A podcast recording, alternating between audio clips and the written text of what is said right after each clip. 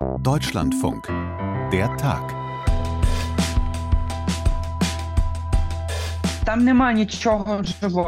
Da ist nichts Lebendiges mehr. Kein Baum, kein Zaun, kein Haus, keine Scheune, kein Pfeiler.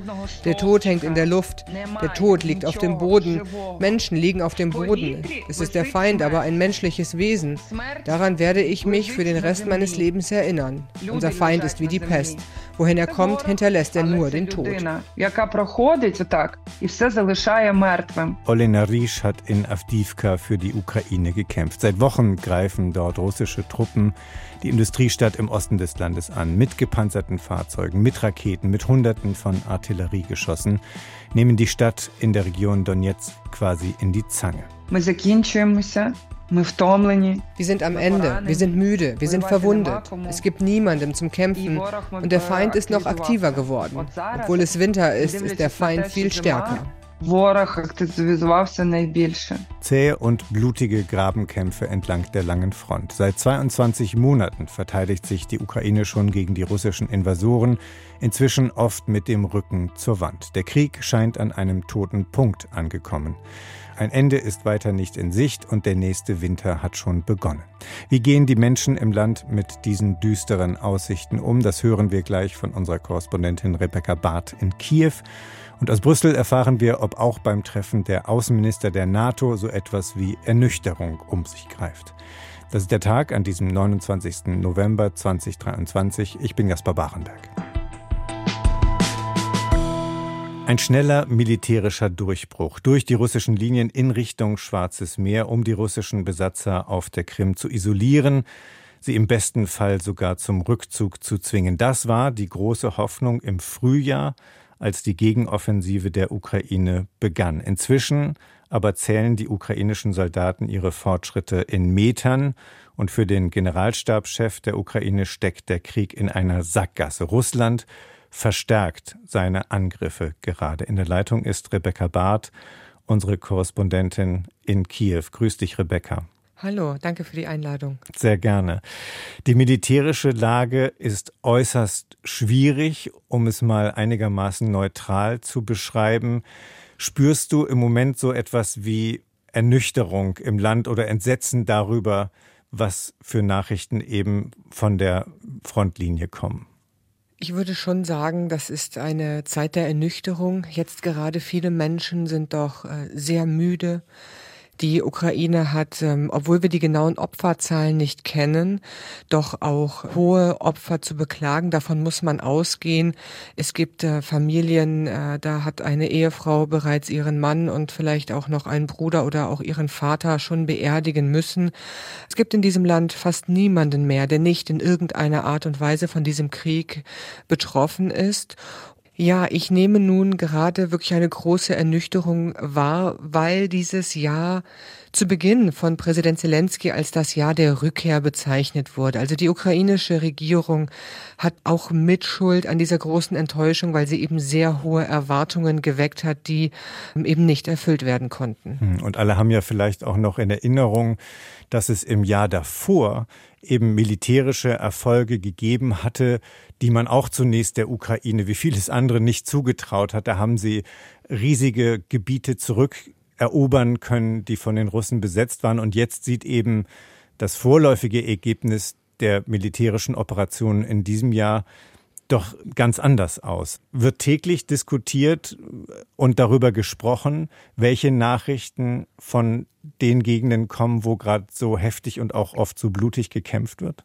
Also der Krieg ist natürlich das dominierende Thema seit dem 24. Februar 2022 in allen Medien, weil es eben jeden Bereich des Lebens äh, betrifft es wird doch deutlich, auch in, in Online-Medien beispielsweise, da, da kommen Soldaten zu Wort, die ganz klar sagen, das wird ein langer, blutiger Krieg. Stellt euch darauf ein. Ihr müsst die Wahrheit wissen und so weiter und so fort. Also das wird kommuniziert und das trägt natürlich auch äh, zur aktuellen Stimmung bei. Ich denke, man muss aber auch verstehen, dass wir vielleicht im Westen mit Bezug auf Russland äh, die russische Armee zu zu Beginn überschätzt haben, als sie die Ukraine angegriffen hat. Die russische Armee hat Fehler gemacht. Sie ist mit falschen Annahmen in dieses Land einmarschiert. Das war zum Vorteil der Ukraine.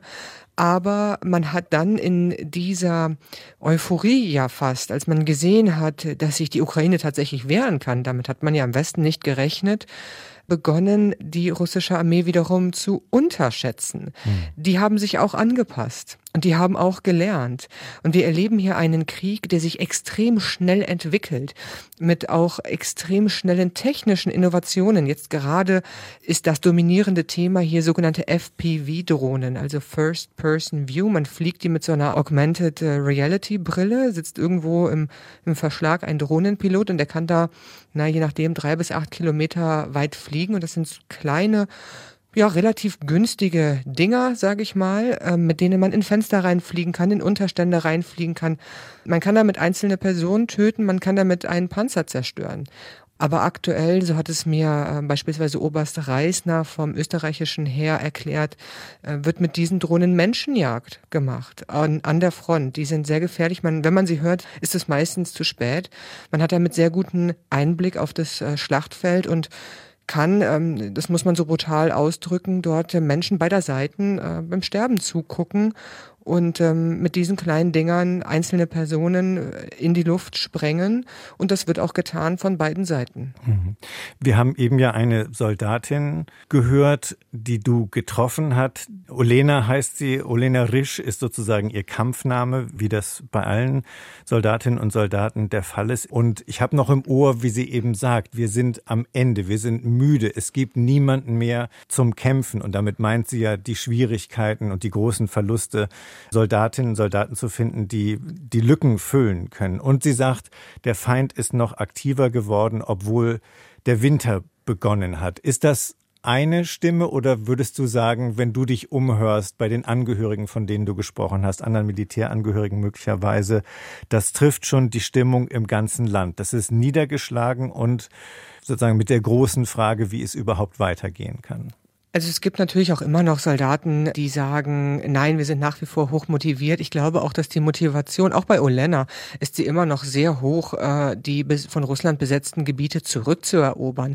Äh, das passiert beides gleichzeitig. Die Leute sind erschöpft und äh, sehr entschlossen gleichzeitig. Aber dieses Problem, was sie da angesprochen hat, ist tatsächlich ein weit verbreitetes Problem. Und es hat nicht damit zu tun, dass dem Land sozusagen die, die Männer ausgehen physisch, sondern mit System systematischen Problemen in der Ausbildung von Reserven, im Training und in, dem, in der Einberufung. Man versucht das gerade anzugehen. Äh, da gibt es verschiedenste Ansätze von Seiten der Regierung. Man versucht auch mit so Headhunting-Agenturen zu arbeiten, um die Menschen zu motivieren, an die Front zu gehen. Aber es ist natürlich wirklich eine schwierige Situation. Bisher ist es so gewesen, dass viele, viele Einheiten keinen Urlaub haben, keine Rotation. Also einige Soldaten oder viele Soldaten sind fast seit zwei Jahren äh, an der Front und haben in dieser Zeit, wenn überhaupt, ihre Frauen und Familien nur ein paar Mal gesehen. Und ich habe mit einer Angehörigen gesprochen, die demonstriert jetzt gerade dafür, dass ihr Mann endlich nach Hause kommt. Sie sagt, er ist seit Februar letzten Jahres, ist er an der Front und wirklich vorne mit dabei, also in der ersten Reihe. Und selbst wenn er mal von dort wegkommt, dann wird er woanders hingeschickt, aber zum Beispiel an die Grenze zu Belarus, also dann darf er auch nicht nach Hause. Und sie meinte, das wirkt sich ja auch nicht positiv auf seine Moral aus und sie versteht das gar nicht. Und dann hat sie berichtet, das fand ich sehr interessant, wenn die, sie und andere Frauen auch demonstrieren, die Reaktion der Zivilbevölkerung sei teilweise sehr, sehr ablehnend. Mhm. Sie meinte, wir bekommen auch Online-Kommentare in die Richtung, ja, dann geht ihr doch an die Front. Das ist etwas, eine gesellschaftliche Entwicklung, die ja, die spürt man auch jetzt langsam, dass es Konflikte in der Gesellschaft gibt. Es wurde ganz lange ja wie so ein Deckel drauf gehalten. Also man hat sich zusammengerissen und dachte, wir müssen jetzt unsere Einigkeit wahren, sonst schaffen wir das nicht. Und jetzt sind die Menschen so gestresst, so müde, dass es immer mehr solche Debatten eben doch gibt. Das zeigt natürlich auch, äh, wie pluralistisch diese, diese Gesellschaft ist, dass auch Medienberichterstattung immer noch verhältnismäßig frei ist, dass Leute immer noch ihre Meinung äußern, trotz Kriegszustand. Aber es sind natürlich auch sehr schmerzhafte Prozesse, die da langsam beginnen. Hm. Und jetzt steht auch noch der Winter vor der Tür, beziehungsweise hat ja schon begonnen. Lass uns darüber sprechen, was das bedeutet. Fangen wir mit all denen an, die in Kiew wohnen oder in anderen Städten. Wie schauen die voraus auf den nächsten Kriegswinter? Also die allermeisten Menschen gehen davon aus, dass das wirklich ein sehr schwieriger Winter wird. Mental sehr schwierig mit Blick auf die Front, aber alle erwarten hier seit Wochen schon wirklich massive Angriffe auf die Energieinfrastruktur, so wie im vergangenen Jahr, dass man dann stundenlang ohne Strom, ohne Heizung, ohne Wasser, teilweise auch ohne Internet da sitzt. Und da gibt es sozusagen zwei Lager. Die einen sagen, oh, das wird noch viel schlimmer als letztes Jahr. Und man merkt es auch jetzt mit den Unwettern im Süden, dass Kälte, Wind dazu geführt haben, dass die Ukraine schon ein Problem mit der Stromverteilung bekommen hat. Die andere Gruppe wiederum sagt, nein, unsere Flugabwehr ist viel, viel besser geworden. Der Staat hat vieles versucht, um diese kritischen Objekte zu schützen. Wir sind viel besser darauf vorbereitet. Wir wissen, was da kommt. Und deswegen wird es nicht so schlimm.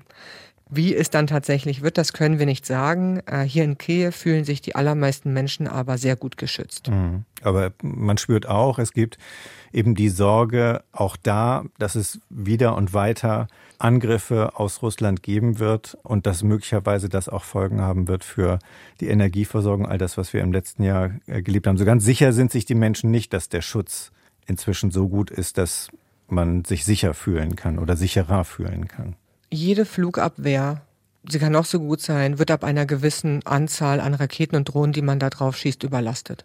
Das ist so. Und die Ukraine ist ein Riesenland. Man kann nicht flächendeckend alles schützen. Wie gesagt, in Kiew hat man noch, glaube ich, mit die luxuriöseste Situation. Wir hatten hier am vergangenen Wochenende einen sehr heftigen Drohnenangriff. Über 70 Drohnen, die allein auf Kiew geschossen wurden. Davon sind die allermeisten abgefangen worden. Aber auch die entwickeln sich weiter. Da haben nachher die Luftstreitkräfte erzählt, dass man die jetzt dunkel färbt sozusagen, damit die Luftverteidigung die in der Nacht sich so gut erkennen kann. Denn es sind halt tatsächlich hier in Kiew mobile Truppen, die mit der Hand versuchen, diese Dinger runterzuschießen. Und äh, wenn die schwarz sind, ist das natürlich schwieriger, aber die Luftverteidigung war trotzdem sehr, sehr erfolgreich. Es ist ähm, ja ein, ein angespanntes Warten, aber die Menschen werden hier bestimmt seit zwei Monaten vom Geheimdienst, vom Militär, von der Regierung vor diesen Angriffen gewarnt. Es gibt da Zahlen, verschiedenste Zahlen von bis zu 1000 Drohnen, die Russland angeblich angehäuft habe und 900 Raketen. Man kann das natürlich nicht bestätigen bestätigen, aber man kann das mal durchrechnen. Wenn sie jede Nacht 70 äh, Drohnen auf die Ukraine schießen würden, auf eine Stadt und etwa 1000 haben, ja, dann kann man das 40 oder sogar mehr Tage durchhalten. Und das ist dann wirklich Terror gegen die Zivilbevölkerung. Man schläft nicht gut in diesen Nächten. Es ist unfassbar laut teilweise. Und die Trümmerteile, die runterkommen, sind auch gefährlich. Hm. Und wenn du uns jetzt geschildert hast, dass du diese Wochen, diese Zeit in der Ukraine als eine Zeit der Ernüchterung schon erlebst und dass es eben unter anderem Soldaten gibt, die sagen, ihr müsst die Wahrheit wissen, das wird ein langer, ein blutiger Krieg, dann sollten wir vielleicht noch auf die Unterstützung aus dem Westen schauen, aus Europa, aus den Vereinigten Staaten, die ja eine wichtige Rolle spielt bei dem Versuch, sich dieser Aggression Russlands zu erwehren. Bleibt es bei dem Vertrauen, dass der Westen an der Seite der Ukraine ist und die Ukraine nicht im Stich lassen wird? Ich glaube, die Frage ist, was bedeutet das genau? Hm. Was ist denn das Ziel des Westens? Vielleicht hat man hier in der Ukraine den Westen auch überschätzt. Vielleicht ist man auch davon ausgegangen, dass man die gleichen Ziele hat, nämlich die Rückeroberung der besetzten Gebiete. Jetzt in letzter Zeit gehe ich davon aus, dass man doch zur Erkenntnis gekommen ist, dass dem nicht so ist. Wenn man sich die Waffenlieferungen des Westens anschaut, dann schwingt da auch immer die Angst vor einer Eskalation mit. Diese Diskussion haben wir in Deutschland seit Beginn des Krieges. Aber es gibt einfach wichtige Waffen, die nicht geliefert werden auch zunehmend kritische Artikel ähm, in der westlichen Presse, aber auch hier, die zu dem Ergebnis kommen, der Westen will gar nicht, dass wir alles zurückerobern. Das ist für die Ukraine eine wirklich schwierige Situation, denn sie hat natürlich äh, keine große Wahl. Auf der einen Seite erlebe ich eine extreme Dankbarkeit gegenüber den westlichen Partnerländern, denn man ist sich darüber im Klaren, ohne diese Hilfe, auch die finanzielle Hilfe, hätte man wahrscheinlich nicht überlebt und gleichzeitig der Staat nicht zusammenbricht. Aber es wird, glaube ich, eine große Herausforderung nun, die Erwartungen zu managen, wie man so schön sagt. Die Erwartungen der eigenen Bevölkerung, dass man vielleicht den Süden der Ukraine tatsächlich nicht äh, zurück erobern kann, nicht im nächsten Jahr und vielleicht auch nicht im übernächsten Jahr. Gleichzeitig versucht die Ukraine gegenzusteuern. Sie versucht, ihre Munitionsproduktion, Waffenproduktion anzukurbeln. Aber auch da ist klar, in diesem Zustand ist das fast unmöglich, denn man hat das Problem mit der Stromversorgung, die angegriffen wird. Man hat das Problem, dass natürlich auch solche Waffenproduktionsstätten sehr interessante militärische Ziele sind und dass da einfach die, die Infrastruktur, die Industrie gar nicht da ist. Also da sprechen wir von Jahren, wenn man da überhaupt äh, mithalten kann oder mithalten möchte mit einem Land wie Russland, was massive Produktionskapazitäten hat, viel, viel größer ist, viel, viel mehr Männer auch zur Verfügung hat. Rebecca, vielen Dank für deine Einschätzungen aus Kiew. Vielen Dank. Dankeschön. In der Leitung ist jetzt Klaus Remme, unser Korrespondent in Brüssel, der dort gerade die Beratungen der NATO-Außenminister unter anderem zur weiteren Unterstützung für die Ukraine beobachtet. Grüß dich, Klaus. Hi Jasper, hallo. Ich komme gerade aus einem Gespräch mit Rebecca Barth in Kiew und bin noch ein bisschen unter dem Eindruck dessen, was sie geschildert hat. Ihr Eindruck nämlich ist, dass in der Ukraine gerade eine Zeit der Ernüchterung ist über den blutigen Stellungskrieg über die kaum messbaren Fortschritte, über die Pattsituation und auch über die Aussicht auf einen langen, blutigen Krieg. Das ist wohl dem einen oder der anderen bisher noch nicht so klar gewesen in der Ukraine und da hat sie sehr viel drüber gesprochen. Es gibt also einiges an Ernüchterung, auch an Verzweiflung. Ist das bei dem Treffen der Außenminister gewissermaßen auch die Folie, vor der beraten wurde? Ja, ich würde sagen, das ist so. Also natürlich wissen auch diese Außenminister, die nun aus aller Herren Länder nun nach Brüssel gekommen sind, äh, um die Lage an der Front. Die Journalisten wissen es auch. Das heißt, dieses Hin und Her, gerade wenn die Minister in die Beratungen hineingehen, an den Kameras und Mikrofonen vorbei, das ist wichtig, um, sagen wir mal, die Stimmungslage vor solchen Beratungen zu testen. Die Bereitschaft der Minister öffentlich meinetwegen Kritik zu üben oder aber schonungslos äh, die Lage an der Front zu schildern, das lässt eigentlich doch tief blicken. In diesem Falle war es so, dass keinerlei Betonung gab von Fortschritten oder Erwartungen, dass die Ukraine nun in den nächsten Monaten gewaltige Fortschritte machen würde bei der Eroberung von Territorium.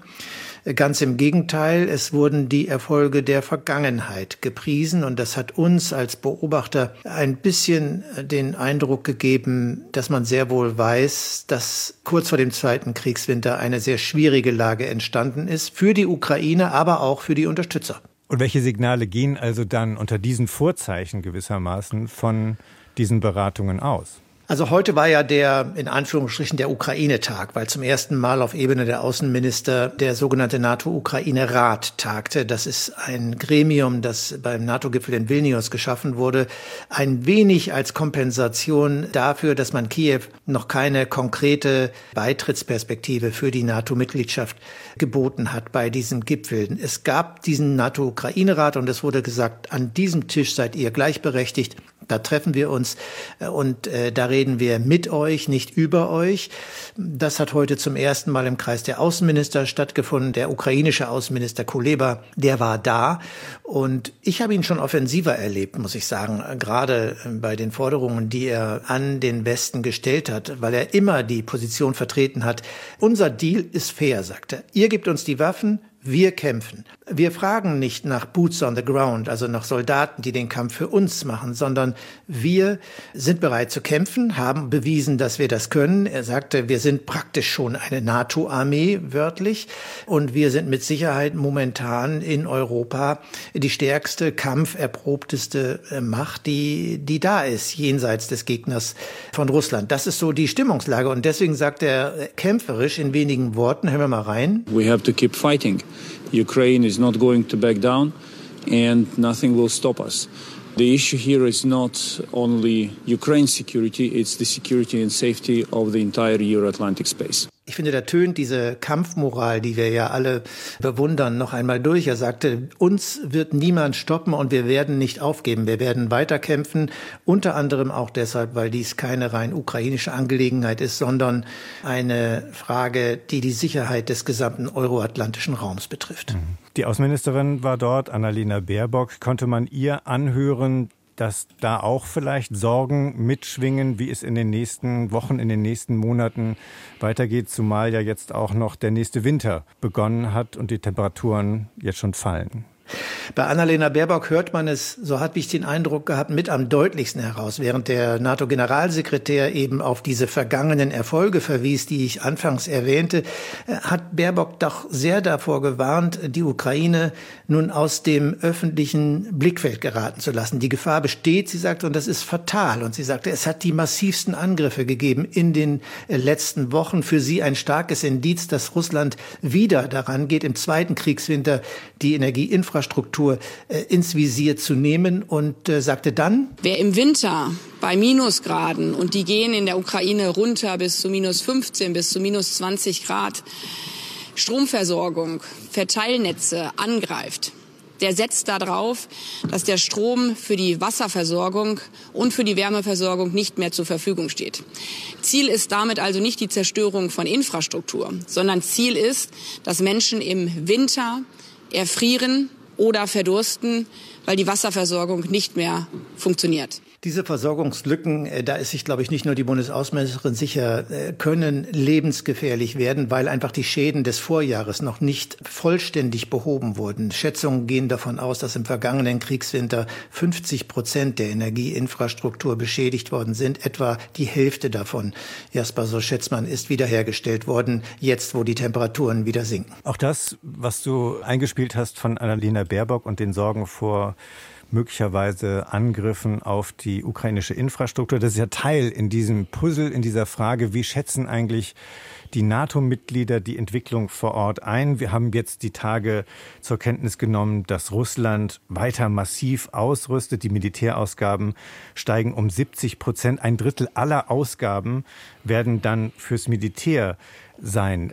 Hast du den Eindruck gewonnen, ein Bewusstsein dafür, dass es am Ende vielleicht sogar die Möglichkeit gibt, dass Russland wieder weitere Gebiete erobern könnte, dass sich das an der Frontlinie verändert und es gar nicht mehr gelingen wird, die Stellung überhaupt zu halten, so wie sie jetzt sind? Das äh, schimmerte durch, ohne hier ähm, fatalistische Äußerungen nun überzubewerten. Es hieß dann, ja, der Gegner, der lässt sicher nicht locker. Wir müssen uns darauf einstellen, dass diese Angriffe auf Russland kommen, aber gleichzeitig eben ein stetiges Beteuern, dass man sich in der Pflicht sehe, in der Verantwortung, die Ukraine zu unterstützen, so wie man es seit Kriegsausbruch äh, getan hat und verschiedene Verweise etwa auf die Koalition von fast 20 Staaten, die sich dem Thema Flugabwehr vermehrt widmen wollen.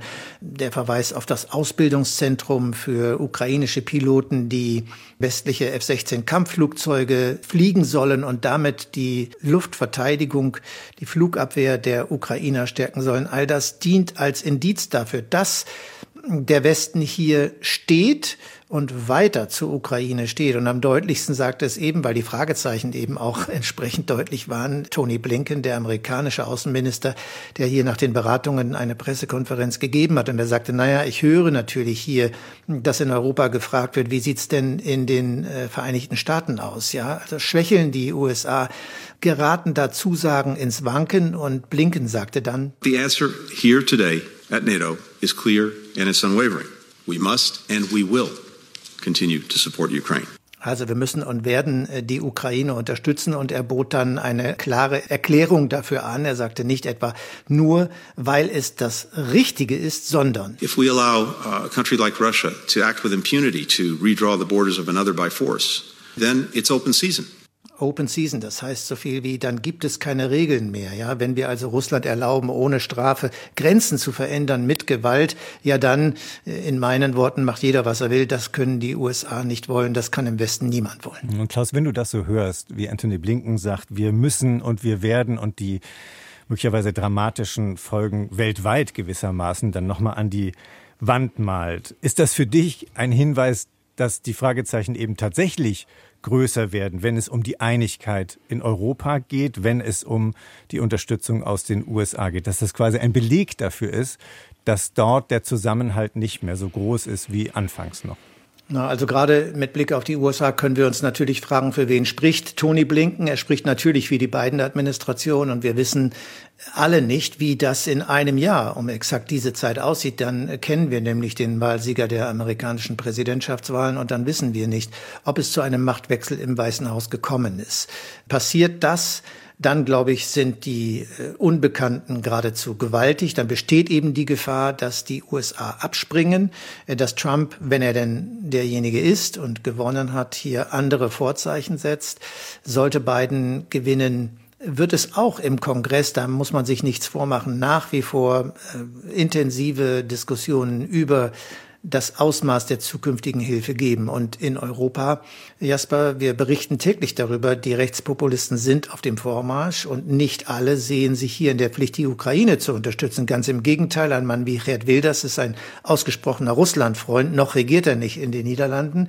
Aber der Trend in vielen Staaten und ähm, bei vielen Wahlen ist doch besorgniserregend. Das finde ich ist schwer zu übersehen. Hm, und dann noch eben ein letzter Punkt, der daran anschließt. Von Rebecca Barth war eben zu hören, dass viele Soldaten auch in der Ukraine sagen, ihr alle, und damit meint er die eigene Bevölkerung, habt die Wahrheit verdient. Es wird eher ein langer, ein blutiger Krieg werden. Das wird so schnell nicht zu Ende gehen. Und hier ist ja auch die militärische Einschätzung im Moment ganz ähnlich. Muss man sagen, wenn das tatsächlich so kommt, wie es sich jetzt abzeichnet, dann wird es, je länger das dauert, immer und immer schwieriger, den Zusammenhalt auf dieser Seite im Westen zu halten. Ich glaube nicht, dass Russland am längeren Hebel äh, sitzt. Du hast völlig recht, es ist eine Frage des politischen Willens, nicht der Wirtschaftskraft. Die ist gegeben. Die Unsicherheiten in den USA haben wir besprochen und mit Blick auf Europa ist es wichtig, dass dieses europäische Bein der NATO, die NATO-Staaten hier, dass die ihr Gewicht ziehen. Und da gibt es auch gute Nachrichten, Jasper. Tony Blinken hat darauf hingewiesen, und das war ja häufig in Sachen Bündnislastenteilung auch schon anders, dass die Europäer hier ein gewichtiges Wort mitreden. In Zahlen ausgedrückt haben die Amerikaner die Ukraine bisher mit 77 Milliarden unterstützt, die Europäer mit 110. Wenn wir uns die Verteidigungsausgaben der letzten Jahre anschauen, dann ist dieses Verhältnis ein ganz, ganz anderes. Da sagen wir immer, die Europäer sind nicht in der Lage, da äh, auf Augenhöhe mit den Amerikanern Lasten zu übernehmen. Das immerhin möglicherweise eine gute Nachricht für die Ukraine. Das war der Tag für diesen 29. November 2023. Heute mit freundlicher Unterstützung meiner Kollegin Maria Grunwald. Ich bin Jasper Barenberg und tschüss.